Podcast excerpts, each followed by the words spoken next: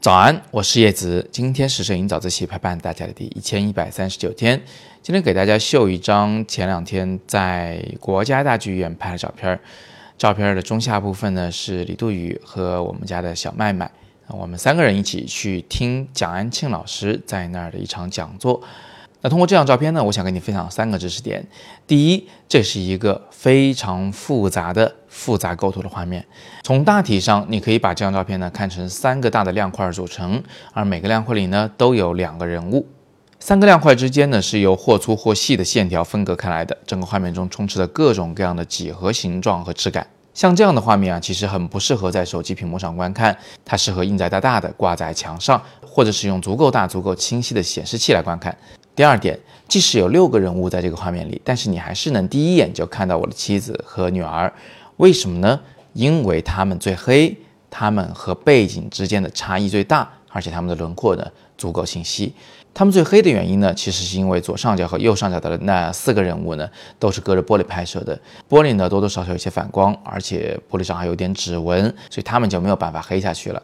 另外呢，上面的那四个人物啊，他们要么就被栏杆，要么就被后边的桌子或者是背景中的横线条从他们的轮廓上划过去了，所以他们的轮廓也总是和其他东西混在了一起，并不是清晰而完整的。这样一来呢，下边的两个人物剪影就会变得非常明明显了。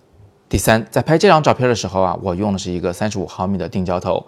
其实我本来只想给我的妻子和女儿拍照片的，但是我发现我的镜头焦距呢不够用，不够长，于是我才想着要改变一下构图，把周围的事物呢都囊括进整个画面来。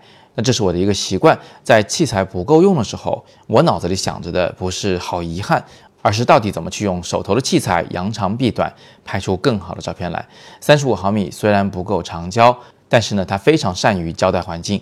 你看，在这张照片里，楼上楼下的环境都被收入同一个画面了。那通过今天的早自习呢，我们至少学到了三个知识点。第一点，这是一个复杂构图的画面，而复杂构图的画面呢，不太适合于用小的幅面来观看。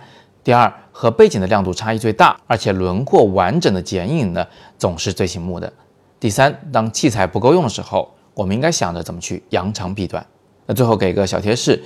如果你想去国家大剧院参观，进门的时候你会发现保安是不会让你带相机进去的，你需要把它存在门口。那我们呢是比较幸运，因为是蒋安庆老师邀请我们去听他的讲座嘛，所以我们在安检的时候呢就把相机给带了进去。顺便提一句，蒋安庆老师呢不仅是非常厉害的作曲家，是中国传媒大学的讲师，也是喀图摄影教育中心的特聘讲师。我们的新媒体视频导演课程中的音频部分就是由蒋老师来讲授的。如果你也想学习导演思维，那你不妨点击本文底部的阅读原文来了解课程。今天是摄影早自习陪伴大家的第一千一百三十九天，我是叶子，每天早上六点半，微信公众号“摄影早自习”，不见不散。